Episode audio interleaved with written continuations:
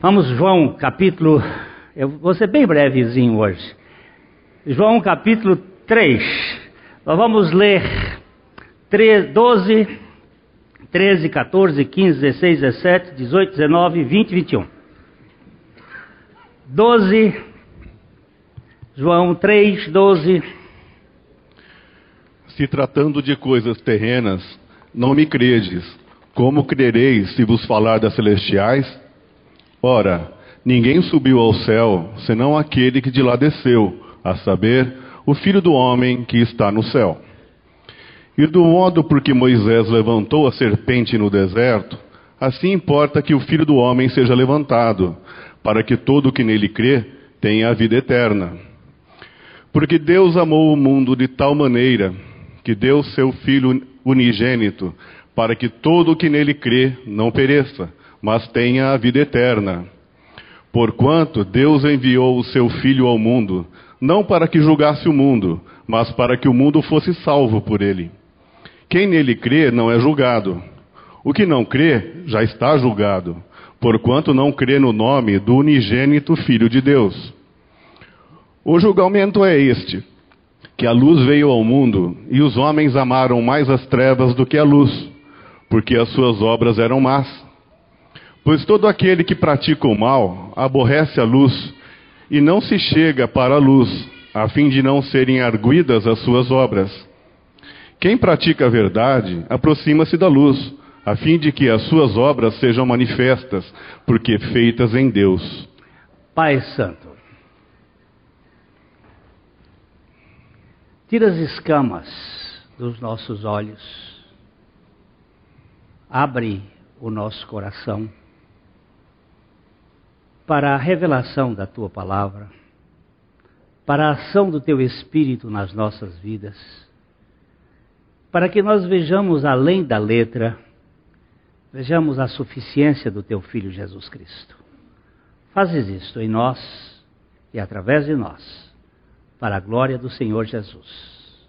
Amém.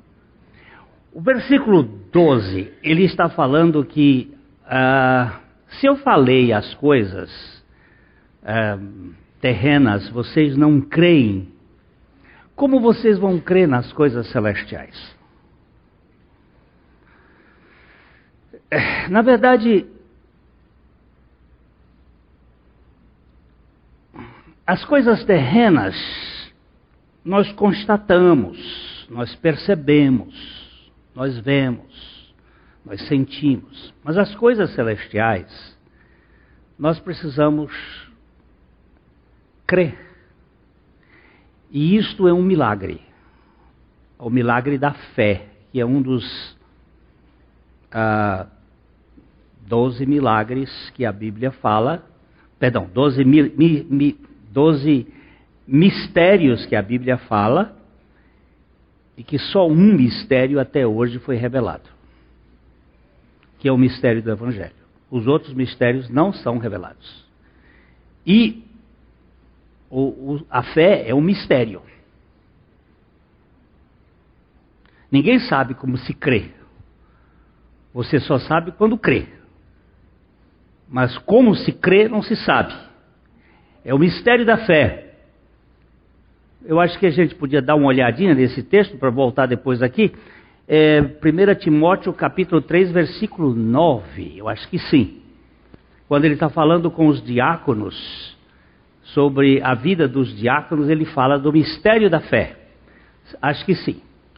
É. Conservando o mistério da fé com a consciência limpa. É. Dá uma baixadinha só para ver o 8 que ele estava dizendo no 8, olha, semelhantemente. Semelhantemente, quanto a diáconos, é necessário que sejam respeitáveis, de uma só palavra, não inclinados a muito vinho, não cobiçosos de sorte da ganância. Conservando? Conservando o mistério da fé com a consciência limpa. É, essa palavra aqui é uma palavra que é um mistério, é uma coisa que nós não sabemos explicar. E o mistério da fé é um destes mistérios que não, não temos condições de explicar. E ele não foi revelado. Como é que vem a fé? Como é que surge a fé? Como é que nós cremos? Então, voltando lá para João 3, 12, ele diz que falando das coisas terrenas, não me credes como crereis se vos falar das coisas celestiais. E aí ele levanta o versículo 13 dizendo: Ora, ninguém subiu ao céu, senão aquele que desceu do céu, a saber, o filho do homem, que está nos céus. Essa expressão aqui, está nos céus, é, possivelmente tenha sido uma expressão colocada por João dentro da sua. Porque naquela ocasião Jesus ainda estava aqui na terra. Mas também pode significar que ele, além de estar aqui, está lá. Porque ele vivia na dependência do Pai. Ele era um homem 100% de fé, 100% confiante em Deus.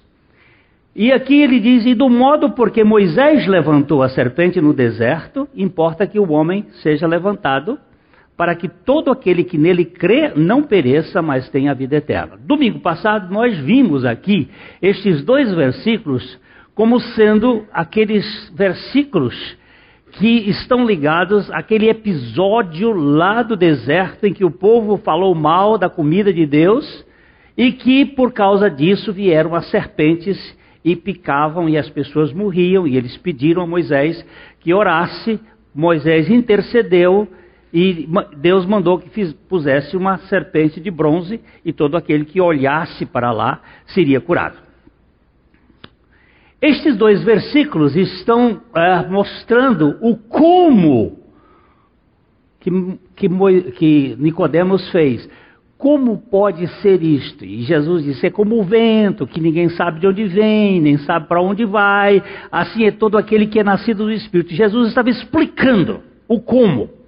E agora ele entra nesse versículo aqui, que é o versículo 16, que todos nós conhecemos muito bem, porque Deus amou o mundo de tal maneira que deu o seu Filho unigênito, para que todo aquele que nele crê não pereça, mas tenha a vida eterna. Campbell Morgan, que foi um pregador inglês do século passado, século XX, Campbell Morgan é, é uma das belezas que a gente tem dentro da história da igreja ele disse: Nunca preguei um sermão em João 3,16. Porque João 3,16 é o sermão. Ele não precisa de explicação, ele se explica. Ele é a própria mensagem. Deus amou ao mundo aí de tal maneira que deu seu Filho unigênito para quê? Aqui nós temos uma conjunção que está ligando ao anterior. Ela é uma conjunção explicativa. Ela está ligando ao que vem antes. O que vem antes é assim como Moisés levantou a serpente no deserto, importa que o filho do homem seja levantado para que por quê? Por que, que o filho do homem foi levantado? Porque Deus amou ao mundo de tal maneira que deu seu filho unigênito. Ah, tudo isto começa com Abraão. Lá em Gênesis capítulo 12, versos 1 a 3, nós temos Deus pinçando um homem no meio de uma fornalha de idolatria. Porque Ur, Ur da Caldeia, onde morava Abraão, era como se fosse a casa da idolatria, fosse um, um paiol de idolatria, uma fornalha que fazia surgir todo tipo de idolatria. E Deus pinça um homem, escolhe um homem e Deus começa a falar com ele. Ora, disse o Senhor a Abraão: Sai da tua terra, da tua parentela e da casa de teu pai, e vai para a terra que te mostrarei. De ti farei uma grande nação, e te abençoarei e te agradecerei o nome. Sê tu uma bênção. Abençoarei os que te abençoarem, e amaldiçoarei os que te amaldiçoarem. Em ti serão benditas todas as famílias da terra. Agora vamos, vamos ter que voltar. Vamos ter que voltar. Eu só queria esses três inicialmente, vamos voltar um pouquinho para o 11. O 11. Ó. E, havendo... Não, não, vamos... vamos pode voltar. Vamos voltar, volta, volta, volta mais, volta mais, pode voltar. Aí, Babel. Aqui é a confusão. Aqui começou a confusão pós-dilúvio. Os homens, em razão do dilúvio, eles quiseram construir alguma coisa, porque a planície da Babilônia ela é baixa. Eufrates e, e Tigre fazem um lugar bem plano e eles estavam com medo de um novo dilúvio. Então vamos construir um, um zigorate, uma torre, um, um lugar que chegue ao céu. E, e eles sucederam que vieram, ó, disse que que eles vieram do Oriente deram na planície de Siná, que é a planície da Babilônia. Eu vou, vou roupando aqui na sua leitura, que eu vou rapidinho aqui. E disseram uns aos outros: Vinde, façamos tijolos e queimemos-los bem. Tijolos serviram de, de, de pedra e o betume de argamassa. Porque não tinha pedra lá, é tudo baixo. Então fizeram tijolos. E a parte desses tijolos foram descobertos há pouco tempo atrás, lá, na, onde, lá na, no Iraque.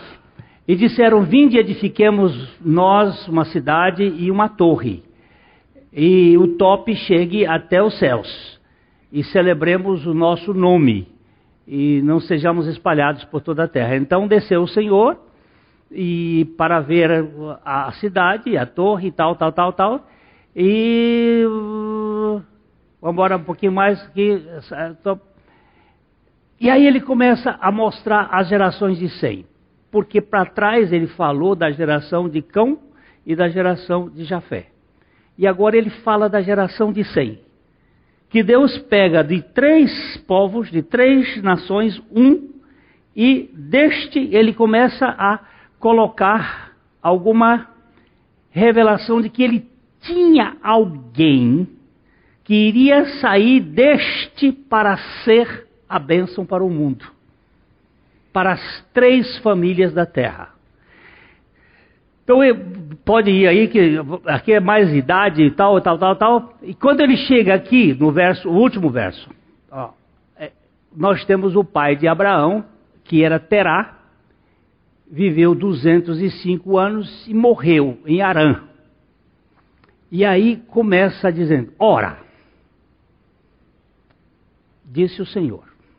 O Senhor começa a falar e fala com um homem que está lá no meio da coisa e pega este homem. E traz este homem para um, um relacionamento. Ó, você vai sair da tua terra, você vai sair da tua parentela, você vai sair da casa de teu pai e você vai para uma terra. Aqui é que está o problema. Eu te mostrarei. Deus não botou um GPS na mão do Abraão, nem deu um mapa quatro rodas, nem fez qualquer outra coisa, senão disse: Eu quero relacionamento, você vai andar comigo. E, e, e te farei, olha ele dizendo: E te farei uma grande nação, e te abençoarei, e te engrandecerei. Se tu uma bênção. Abençoarei os que te abençoarem, amaldiçoarei os que te amaldiçoarem, e em ti serão benditas todas as famílias da terra. Esse em ti serão benditas todas as famílias da terra. Ah, dá, uma, dá um apertãozinho bem aqui nesta cruzinha que está aqui. Dá um apertãozinho nela. Pá. Vamos para Gálatas 3. Agora aperta bem aqui. Gálatas 3, 8. Ora, Abraão tendo. Ora, tendo a Escritura previsto que Deus justificaria pela fé, foi embora. Então vamos lá, para Gálatas 3,8. Vai lá buscar Gálatas 3,8, que aí não dá para mexer, mas já sabe. É, é, lá em Teresina o pessoal disse assim: explica mais como é que faz isso, que a gente quer aprender. Digo, pois é, é por isso que eu tenho feito assim, que é para aprender, mexer com essa Bíblia e ver como é. Gálatas 3,8. Ora, tendo a Escritura previsto que Deus justificaria pela fé os gentios. Pré-anunciou o evangelho a Abraão, dizendo: Em ti serão abençoadas todos os povos. Deus amou o mundo de tal maneira que deu seu Filho unigênito para que todo aquele que nele crê não pereça, mas tenha a vida eterna. Deus tem um plano para salvar pessoas de todas as tribos, povos, nações, mediante Jesus Cristo. Deus escolheu, Deus escolheu Abraão, Deus escolheu. Abraão teve quantos filhos? Deixa eu ver se você lembra. Quantos filhos teve Abraão? Hum? Abraão teve oito filhos. Dois, um da concubina, que era o primogênito, e um que Deus deu a Abraão. Ele disse: Eu farei em ti. Este filho de Abraão é o, o que ele escolheu para que fosse ah, o instrumento da revelação. É,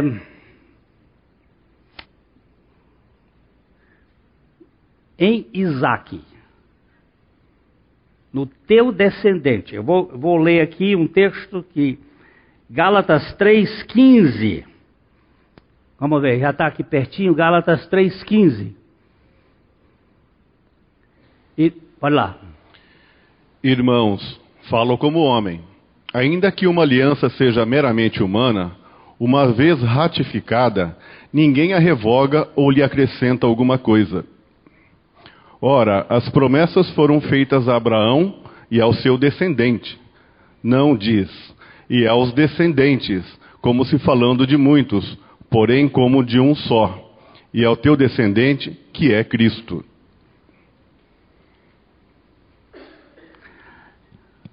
Deus escolheu Abraão, Deus escolheu Isaac, Isaú e Isaac, escolheu Isaac, Deus escolheu Jacó, eu disse Isaú não, Ismael. Deus escolheu Jacó, tinha Ismael e Isaac, Deus escolheu Jacó. Sete filhos, perdão, doze filhos tinha Jacó, Deus escolheu Judá, Deus escolheu, Deus escolheu, Deus escolheu Maria, Deus escolheu Jesus.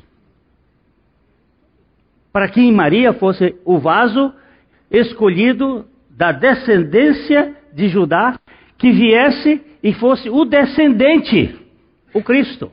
A Bíblia explicando, e não está falando, não diz, e aos descendentes, como se falando de muitos, porque Abraão teve oito, porém como de um só. E aí não é Isaac, é Cristo, o descendente. Porque Deus amou o mundo de tal maneira que ele deu o seu filho unigênito, o descendente de Abraão, é Cristo para que todo aquele que nele crê não pereça, mas tenha vida eterna. Deus amou o mundo para salvar aquele que nele crê. Mistério da fé. A fé é um mistério da Bíblia que não foi revelado, mas é um mistério que alguém crê. O, o etíope, o, o tesoureiro da rainha de Candace, o eunuco, tesoureiro da rainha, eles eram castrados exatamente para não copular com a rainha, mas eles eram a serviços, eram intelectuais, homens muito cultos. Este era o ministro da fazenda da rainha Candace da Etiópia da Etiópia, um etíope, ia no seu no seu carro, na sua carruagem, na sua limousine da época, e lendo o profeta Isaías, do capítulo 53 de Isaías. Quando ele estava lendo aquilo em voz alta, o Espírito Santo pegou Filipe, um dos, dos como é que eu vou dizer, dos diáconos e vai, coloca do lado do para escutar, ele vem e diz assim: Entendes tu o que lês? Ele disse: Como hei de entender se não há quem pregue? Aí ele entrou no, na carruagem e aí começou a explicar, passando de Moisés pelos profetas e vindo até Jesus e disse: Esse é. Aí ele viu um, uma grande barragem de água ali. Eu disse uma vez isso, um pastor presbiteriano ficou muito revoltado comigo. Eu disse que, ele viu uma, um, um, tanque grande, ele diz assim: Eis aqui água que me impede que eu seja batizado.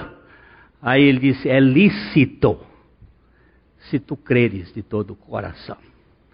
E ele disse: Eu creio que Jesus é o Cristo, o Filho de Deus. E ambos entraram nas águas e foram batizados. E o homem saiu feliz e o pregador saiu mais alegre porque fez a obra do Senhor. Anunciar aquele, ó, quem creu em nossa pregação e a quem foi revelado o braço do Senhor. E ele foi dizer, porque ele foi subindo como um renovo perante ele, como raiz de uma terra seca, não tinha nem aparência nem formosura. Olhámo-lo, mas nenhuma beleza havia que nos agradasse, porque Jesus na cruz foi o ser mais feio que já existiu neste planeta. Ele ficou tão feio, tão feio, que houve um, um fenômeno celestial que ninguém sabe explicar que fenômeno foi este. Que o sol se escureceu por três horas, para que ninguém visse a fisionomia mais feia, porque ele diz assim: nenhuma beleza Olhámo-lo, mas nenhuma beleza vi, havia que nos agradasse. Preste bem atenção, nenhuma beleza. Conta uma história que Jesus ia andando com seus discípulos e passaram num lugar onde tinham. Isso é história, não tem. Não vão dizer que está na Bíblia, não está. E aí, Jesus, andando com os discípulos, viu um cachorro morto, podre. E os discípulos olharam para aquele cachorro podre, fedendo, e disseram: Que carniça horrível, que coisa mais nojenta. Jesus olhou e disse: Mas que belos dentes tinha esse cão. E isso é para dizer que ele sempre tirava alguma coisa do lugar mais feio, né? Mas aqui, meu irmão, não tinha nem belos dentes. Nenhuma beleza havia que nos agradasse. Por quê? Porque o seu pecado e o meu pecado foram colocados nele. O pecado do mundo. Eis o Cordeiro de Deus que tira o pecado do mundo. Então não havia nenhuma beleza que nos agradasse. E nós temos aí o Filho de Deus tomando a nossa causa, morrendo a nossa morte e nos dando a condição da fé, a fé que vem por meio dele. A fé não é nossa. A fé é um dom de Deus. Eu sei que é difícil a gente mexer nisso, mas vamos dar só uma caminhadinha ligeira e eu já termino. Efésios 2, 8 e 9. Eu vou bater mais um pouquinho para a gente entender esse Salvador do mundo. Esse Salvador tão maravilhosamente dado a nós. Efésios 2, 8 e 9. Porque pela graça sois salvos, mediante a fé. E isto não vem de vós, é dom de Deus. Não de obras para que ninguém se glorie. Você, pois... Até aí. É, porque pela graça sois salvos mediante a fé. Agora, tem uma discussão que esse isto aqui, taut, dá um apertãozinho em cima desse te, esse isto aqui. Ó, isso aqui no grego, tauto, anda um pouquinho mais para cima aqui, fazendo favor. Sobe mais, sobe mais, sobe mais, sobe mais, sobe mais. Aí, vai, agora. Mais aqui, ele diz que é um nominativo ou acusativo neutro, singular, um pronome neutro. Então, Os estudiosos dizem, não pode, pode apagar agora aqui. Esse isto, esse isto aqui, não pode estar ligado, baixa aqui um tiquinho. Não pode estar ligado com graça, porque graça é feminino. Porque pela graça sois salvos mediante a fé. Não pode estar ligado com graça porque é feminino. Não pode estar ligado com fé porque pistis é feminino.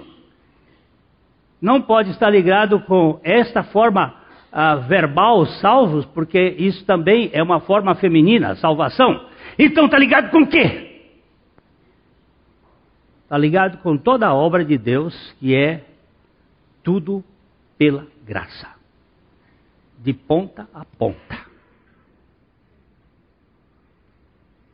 Tudo o que acontece em nós é pela graça de Deus. Nós estávamos mortos em delitos e pecados.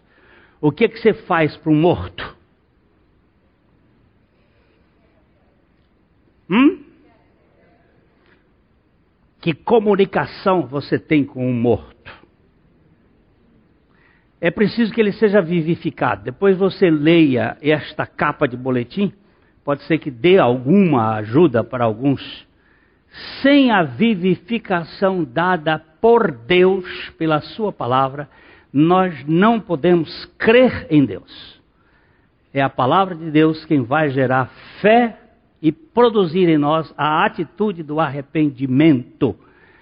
É pela graça que nós somos salvos de ponta a ponta, de fio a pavio de alfa a ômega, porque é Deus quem realiza em nós tanto o querer como o efetuar, segundo a sua boa vontade. A fé, ela vem por meio de Jesus. Nós estamos aqui em Efésios, então vamos voltar para Gálatas, só um tiquinho mais, e eu já estou dispensando vocês, para vocês verem o fantástico.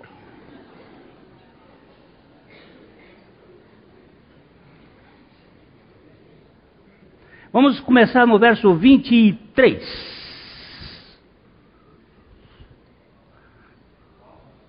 Gálatas 3, 23.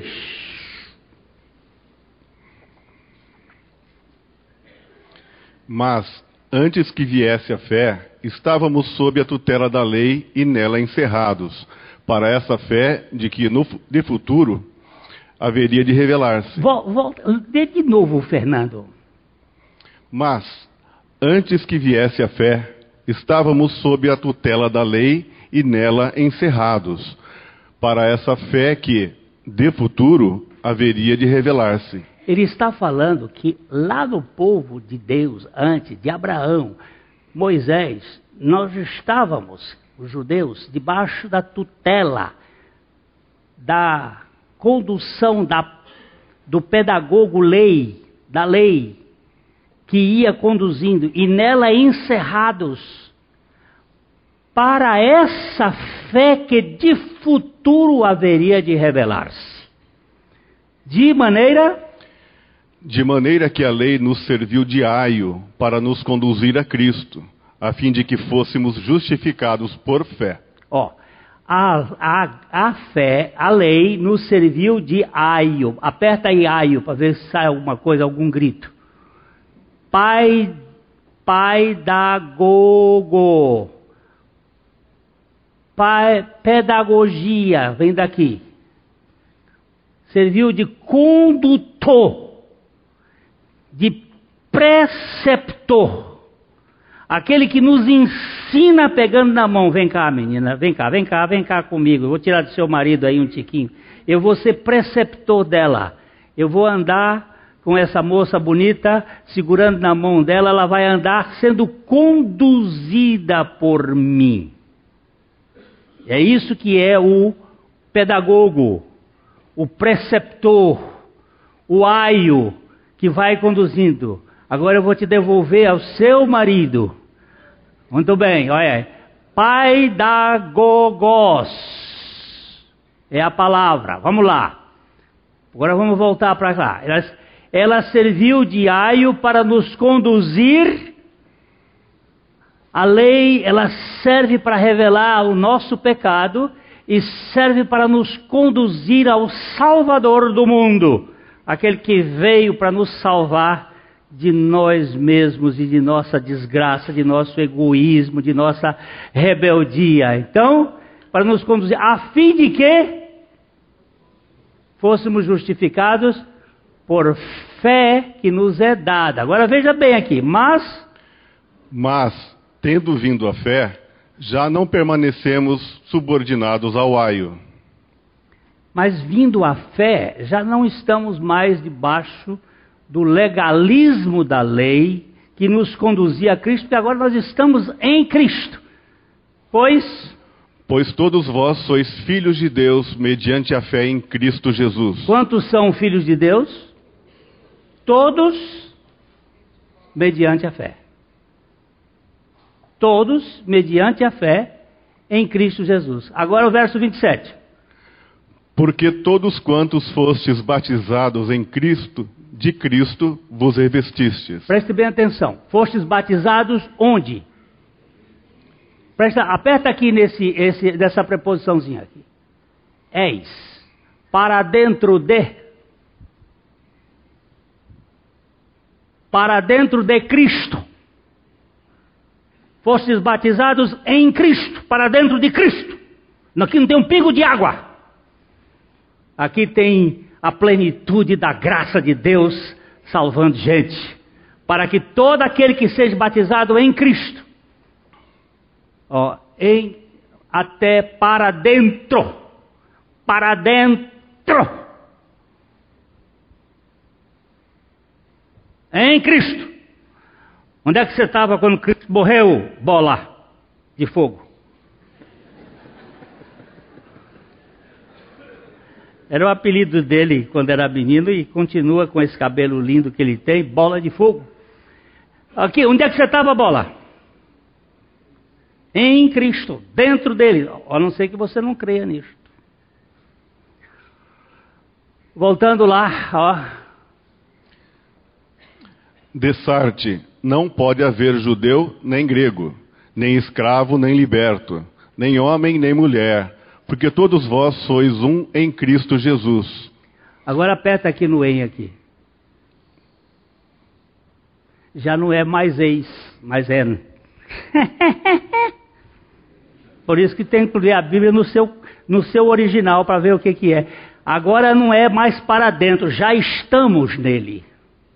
Fomos conduzidos pelo Espírito para estarmos em Cristo e agora já estamos nele, dessa arte que não pode haver nem judeu nem grego, porque ele é o Salvador do mundo. Grego, romano, judeu, escravo, livre, doutor, homem, macho, fêmea, tudo, todos vós sois um em Cristo Jesus. E se sois. E se sois de Cristo, também sois descendentes de Abraão e herdeiros segundo a promessa. Ah! Só você só é descendente de Abraão se você estiver em Cristo. Porque judeu não é o da carne, do sangue, mas judeu é aquele que é mediante a fé em Cristo Jesus. E aí, um dia desse, se o Deus, se o Senhor Jesus não voltar até o dia 20, 23 de setembro, aí nós vamos tratar de um aspecto bem interessante da nossa posição em Cristo Jesus, que é a nossa filiação judaica. Tem um parente que foi, deixou aqui o Brasil, ele é médico, deixou aqui o Brasil, está morando hoje em Israel, porque ele descobriu que ele era da tribo de Naftali. E ele deixou o Brasil, foi embora. Se tornou. Hein? Depois você pode fazer a pergunta, até duas ou três, e aí vamos conversar bastante. É, mas o, o que eu quero dizer é que eu não sou da tribo de Naftali, nem, e nem da tribo de Judá, eu sou da descendência de Jesus, que veio para gente picareta como eu. É por isso que eu oro pelo Temer, pelo Lula. Eu peço vingança de Deus por eles, para que eles nasçam de novo. Porque não existe vingança mais preciosa do que um bandido nascendo de novo. Foi lá na cruz que Jesus fez o primeiro grande milagre da sua cruz, quando ele disse para aquele bandido: Hoje mesmo estarás comigo no paraíso. E ele veio para essa gente. Guarde bem atenção. Os sãos não precisam de médico, mas os doentes. Eu não vim buscar justos, mas pecadores ao arrependimento. E o Senhor Jesus é especialista em salvar gente. Por isso que ele veio. E eu volto aqui. Na pregação de Campbell Morgan, nós não vamos nem falar do, do, do texto, porque Deus amou de tal maneira que todo aquele que nele crê. Eu não faço, nunca faço apelo. Acho que essa igreja me conhece há 43 anos aqui, eu nunca fiz um apelo. Porque a Bíblia ela apela. Lá na minha Bíblia diz que foram os pecadores que fizeram um apelo no dia de Pentecostes. Depois que Pedro pregou, a multidão disse: Que faremos então, varões e irmãos?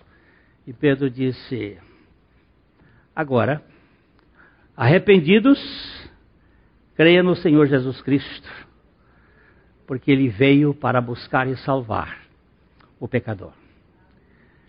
E o maior pecador não é aquele que faz o pior, é aquele que se mantém resistente ao melhor. Pode ser como coisa até boa, mas ele está resistindo àquele que deu tudo por ele. Que o Senhor nos dê graça de crer, porque o mistério da fé é o mistério mais precioso que a gente pode ver.